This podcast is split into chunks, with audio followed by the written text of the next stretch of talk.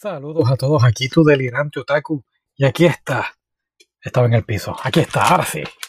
Aquí está revista Otaku USA. El mes de octubre. Sí, sí, sí. Sé lo que estás pensando. Estamos en agosto. La revista llegó hace tiempo. Es que pone octubre. No sé por qué. Tengo que averiguar bien eso. Pero así son las cosas, ¿no?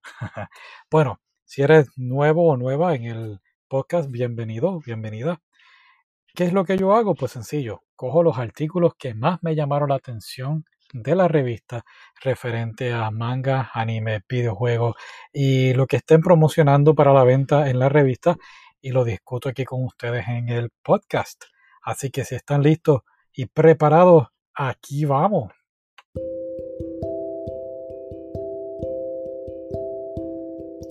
Muy bien, entonces vamos a estar empezando en la página 11 donde la revista está promocionando el aniversario número 10 del anime Sora Online y la forma en que la compañía está celebrando esto es promocionando unos peluches, unos ositos con la ropa de Kirito y Asuna de los personajes principales del anime. Por un momento yo pensé que estaba viendo unos peluches de la tienda Build a Shop, pero no, no es así, es uno, son unos osos aparte con la ropa de los personajes, tú sabes, el chaleco de Kirito y um, la vestimenta de rojo y, um, y, blanco de Asuna. Lo único, se ve muy bien, pero lo único que no me hubiese gustado ver es que tuvieran la armadura, ¿no? las espadas. O quizás la osa, pues el pelo largo de, de, de Asuna. Eh, se cayó algo, no te asustes, está todo bien.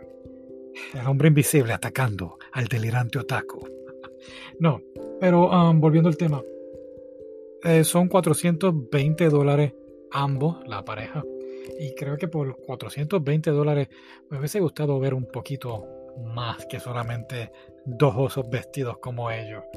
Qué sé yo, quizás que bailen o que canten o tuvieran algo. otra vez, cuando tú vas a Villa Bird Shop, tú le puedes poner como un audio adentro al oso o, al animal que vayas a escoger como tu mascota.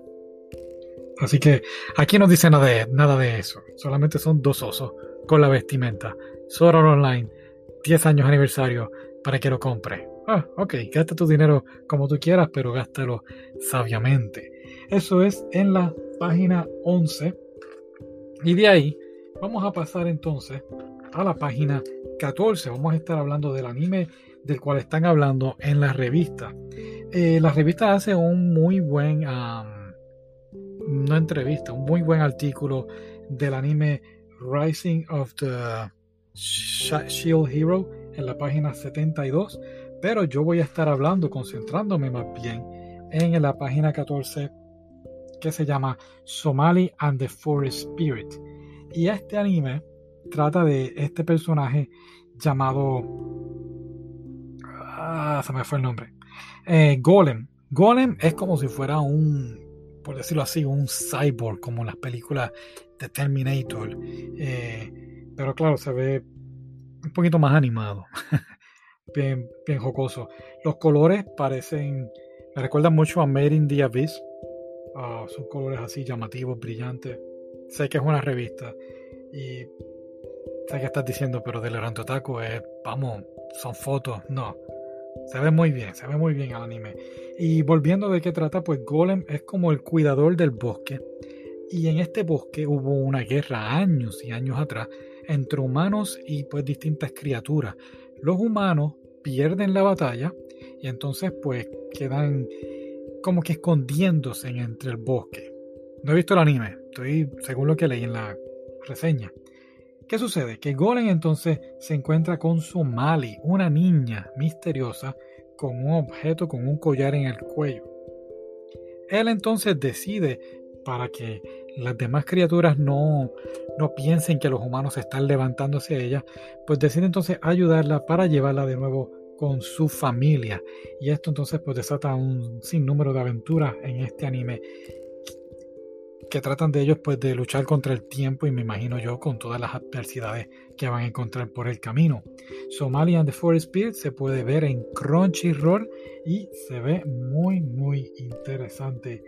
Algo que valdría la pena verlo después y quizás entonces traiga una reseña del anime. Así que como te dije, esa es la página 14. De ahí vamos a brincar a la página 29, donde estamos leyendo Spy Times Family o El espía y su familia. Y este me llamó muchísimo la atención, tanto que compré el manga para leerlo próximamente en estos días. Igual le haré una pequeña reseña. No voy a hacer como Domestic Girlfriend, no. De eso, eso es el pasado, de eso no se habla, ¿ok? Así que Spy uh, Times Family es este espía. Um, bueno, vamos a leer rapidito la reseña antes que nada.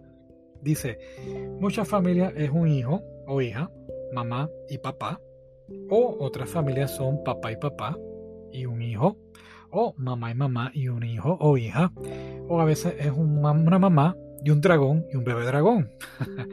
en esta manga no es así. Aquí tenemos un espía casado con una asesina y tienen una niña adoptiva que es una tiene poderes telepatéticos, así que ella sabe la verdad de sus padres adoptivos. Bien, bien interesante es que él no le ha confesado a la esposa que es un espía y la esposa no le ha confesado que él es un asesino. Según estoy leyendo la reseña, no he leído el, no he leído el manga. Pero creo que va a ser una gran comedia y además llena de acción eh, y aventura. Ah, así que vale la pena leerlo, ¿no? Me recuerda mucho a la película de Brad Pitt y Angelina Jolie de Mr. and Mrs. Smith, que ellos no sabían que eran asesinos. Y pues esto, vamos a añadirle entonces como que se le añadieran a la película un, hijo que supiera toda la verdad y está gozando todo esto que está ocurriendo entre sus padres. ¿Qué sucede? Pues nuestro personaje principal, el espía que se llama Twilight, me imagino que ese es su código, su nombre código, tiene que infiltrarse en la base enemiga y tiene que fingir ser un padre y poner a su hija en la escuela, pero no tiene hija y es por eso que entonces decide adoptar a esta niña. A la misma vez tenemos a Jor Briar, o mejor conocida como la princesa Thor, que es la asesina, decide conseguir un esposo para camuflajear la verdad de sus intenciones de ser una asesina. Así que suena muy, muy interesante verificar este, este manga. Si vuelvo para atrás rapidito, tenemos aquí también en la revista también nos habla de otro, otro manga que se llama este Fuego en la punta de sus dedos o Fuego en la llama de sus dedos, no sé cómo llamarlo. Y es un manga para adultos, es un manga erótico donde este bombero y su mejor amiga deciden entonces pues ayudarse mutuamente a conseguir parejas, pero cada rato que se intentan ayudar, la muchacha termina envuelta en un tipo de incendio donde él termina rescatándola y ambos terminan teniendo un encuentro íntimo, guiñito, guiñito, si entiendes lo que digo. Así que es un manga para adultos, pero lo traigo a la discusión porque para que veas todo lo que incluye, lo que cubre el, el manga de Otaku USA. Así que Adelante, más adelante también tenemos en la página 38, nos traen dos previews de mangas nuevos que van a estar eh, vendiéndose próximamente. Uno de ellos se llama eh, Haciendo ah, ser un granjero en otro mundo. Así que ya te podrás imaginar, son de estos animes que, mangas, perdóname, que el personaje muere y reencarna en otro mundo, pero en este personaje él va a ser un granjero. se ve interesante, pero lo que no me gustó de lo que pusieron en la revista, ellos trajeron como 10 páginas de las primeras 10 páginas del manga y solamente pusieron la conversación que el personaje principal tiene con Dios respecto a qué es lo que va a estar haciendo en este nuevo mundo. Me hubiese gustado un poquito más que tuvieran un poquito más de contexto en lo que trata el, manga en general. El próximo manga que tenemos aquí se llama Mi Androdnius Boyfriend. no sé cómo decirlo en español, pero cuento largo, corto, es esta muchacha que tiene un novio y ella le exige al novio que se vista como mujer porque se ve más atractivo. Me encantaría decirte de qué más trata el manga, pero lo mismo, solamente trajeron esa sección, así que entiendo yo que están llamando la atención de algún público en específico que compre el manga. Me hubiese gustado ver un poquito más a ver de qué trataba. Estoy seguro que puede que sea una comedia o puede ser algo, un romance, pero no, no tuvieron mucha información respecto a eso. Así que, pues, Otaku USA, si me estás escuchando y ahí puedes arreglar eso, el delirante Otaku te lo va a agradecer en lo más profundo de su corazoncito. Lo que sí quiero traer a, hablar un poquito más es sobre este mes, las reseñas que tuvieron en los videojuegos. Estuvieron hablando del remake de Final Fantasy VII.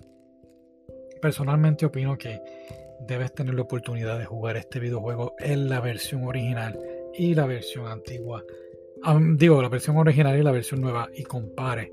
Es un fantástico juego completo. Entiendo yo que todavía no se ha hecho un juego a este nivel que pudiera pensar ahora. Quizás vayan dos o tres por ahí que, que sí. Pero esto es un juego completo, ¿sabes? No tienes que hacer la historia principal, puedes hacer una historia aparte y, y te puedes envolver horas y días y días y meses. Y después dices, ay, cierto, cierto, la, historia original. Vamos a volver a ella. Um, Intentaron hacer más o menos algo así con Final Fantasy XV, diría yo. Uh, eh, quizás el 15 no tuvo tantos personajes como el 7. Y el 7 tiene más variedad. Aparte de ese juego, también estuvieron reseñando a Sakura Wars. Eh, un excelente juego para jugarlo de estrategia. Animal Crossing New Horizons. Si no lo has jugado, saca un tiempito.